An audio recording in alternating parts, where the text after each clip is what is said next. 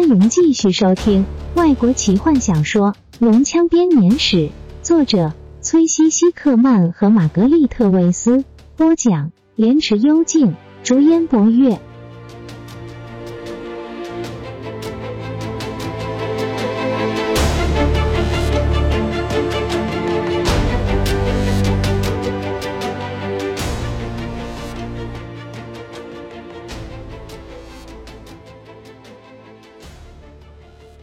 我看过你对他做的事了，你试着要杀死他。卡拉蒙对着帕萨里安大吼。身为坐落于威莱斯起义森林中最后一座大法师之塔的首领，帕萨里安是目前克莱恩上最高阶的法师。对这位二十岁的战士来说，他可以赤手空拳将眼前这个穿着雪白袍子的苍老家伙折成两半。过去的两天。这个战士已经忍受了许多的折磨，但现在他的耐心用完了。我们不是杀手，帕萨里安柔声说。当他同意接受这项测验的时候，你的弟弟知道他将要面对什么状况。他知道死亡就是失败的惩罚。他不知道，他并不真的明白。卡拉蒙揉揉眼，低声说：“即使他真的理解，他也不在乎。”有些时候，对魔法的热爱迷惑了他的思绪。热爱？不对。帕萨里安哀伤的笑了。我不认为这可以叫做热爱。好吧，随你便。卡拉蒙喃喃地说。他不明白你会怎么处置他。你们都太认真了。当然应该如此。帕萨里安低声说。战士，如果你不知道怎么用剑，就急着要上战场，你会有什么样的下场？卡拉蒙皱眉道：“不要转移话题。会发生什么事？”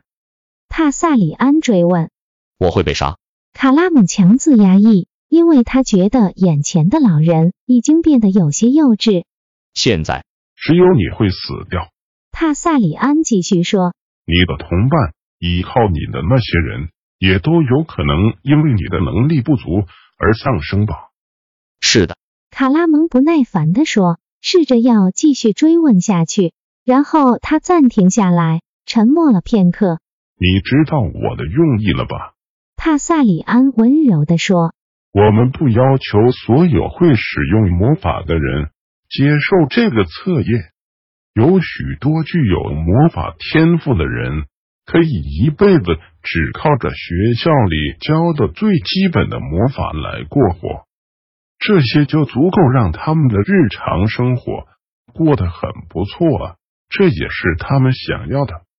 但有些时候会出现像你弟弟那种人，对他来说，魔法不只是一个帮助他过活的工具，对他来说，魔法就是生命。他想要更多，他想要可能会变得危险的知识和能力。不止对法师来说危险，对他周遭的人来说也是如此。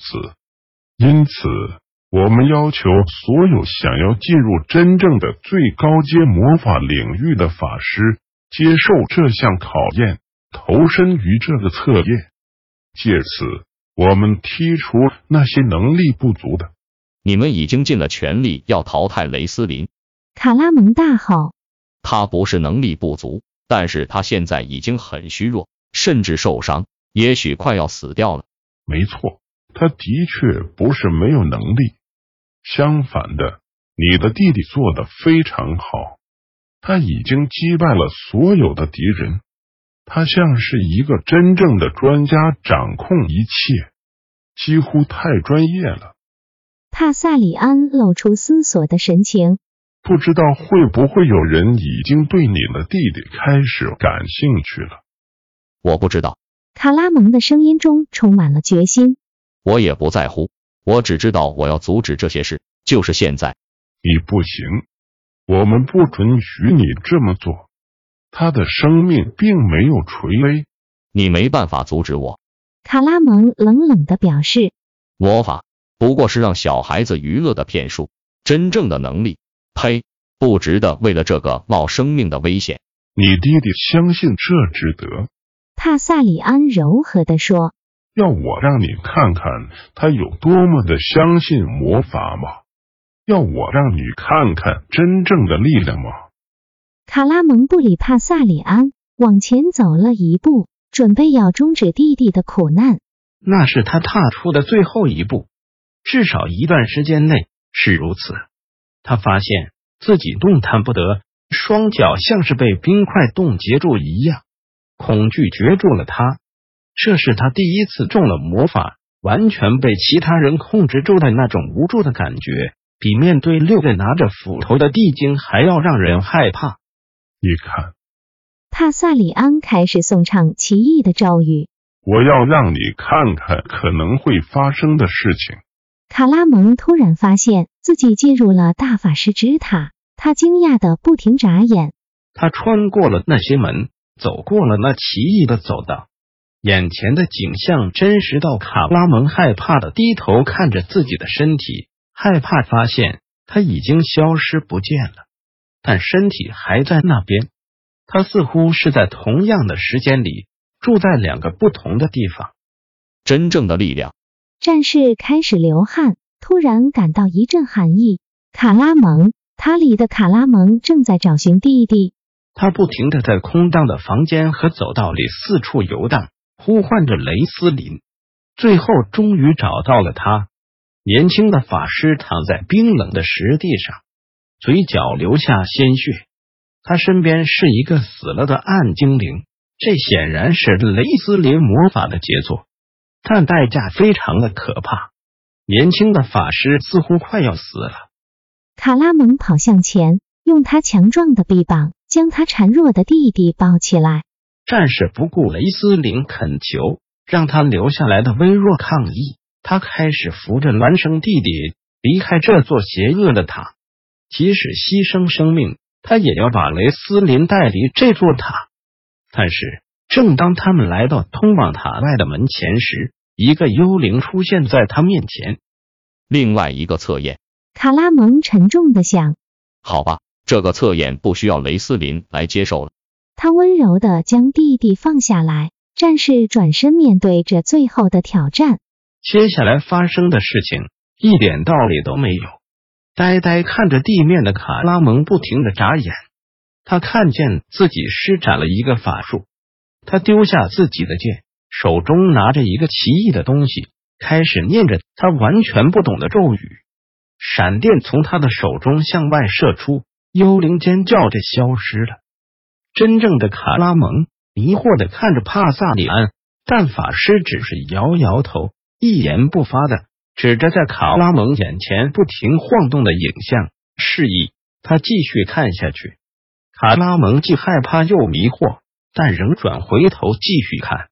他看见雷斯林慢慢的站起来，你是怎么做到的？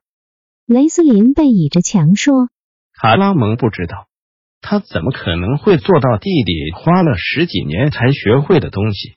但是战士听见自己说出憋心脚的解释来，这时他看见了弟弟脸上的痛苦和挣扎的表情。不对，雷斯林！真正的卡拉蒙大喊：“这是个骗局，是这个老家伙的骗局！我不可能办到，我绝对不会偷走你的魔法，绝对不会！”但卡拉蒙的幻想。大摇大摆的走去拯救他的弟弟，让他不要自食恶果。雷斯林举起手来指着哥哥，但并不是要拥抱他。不对，那年轻的法师全身伤痕累累，筋疲力尽，被妒火吞噬，开始诵唱最后的一个咒文，最后一个耗尽他力量的法术。雷斯林的手中喷出火焰，魔法的火焰扑向前。将他的哥哥包围，卡拉蒙害怕的看着自己的影像被火焰吞噬，惊讶的说不出话。他看着弟弟倒在冰冷的地上，不要，小雷！冰冷温柔的手触摸着他的脸庞，他可以听见声音，却不能够理解他们说的话。如果他愿意，他其实是可以理解的，但是他不想要明白。他的眼睛是闭上的。他可以打开它们，但是他拒绝这样做。睁开眼睛，听见那些话，只会让他的噩梦成真。我得休息了，卡拉蒙听见自己说，然后他就沉入了黑暗之海。他正走向另一座塔，不同的塔——希瓦纳斯体里面的星辰之塔。雷斯林又再度的和他在一起，只不过这次他穿着黑色的袍子。这次该雷斯林帮助卡拉蒙了。高大的战士受了重伤，肩膀上差点砍断手的伤口不停冒出血来。我一定得休息了。卡拉蒙再说了一次。雷斯林温柔的将他放下，让他躺得舒服一些。他的背靠在塔外面冰冷的石墙上。然后雷斯林转身要离开，小雷，不要！卡拉蒙大喊：“你不能把我留在这里！”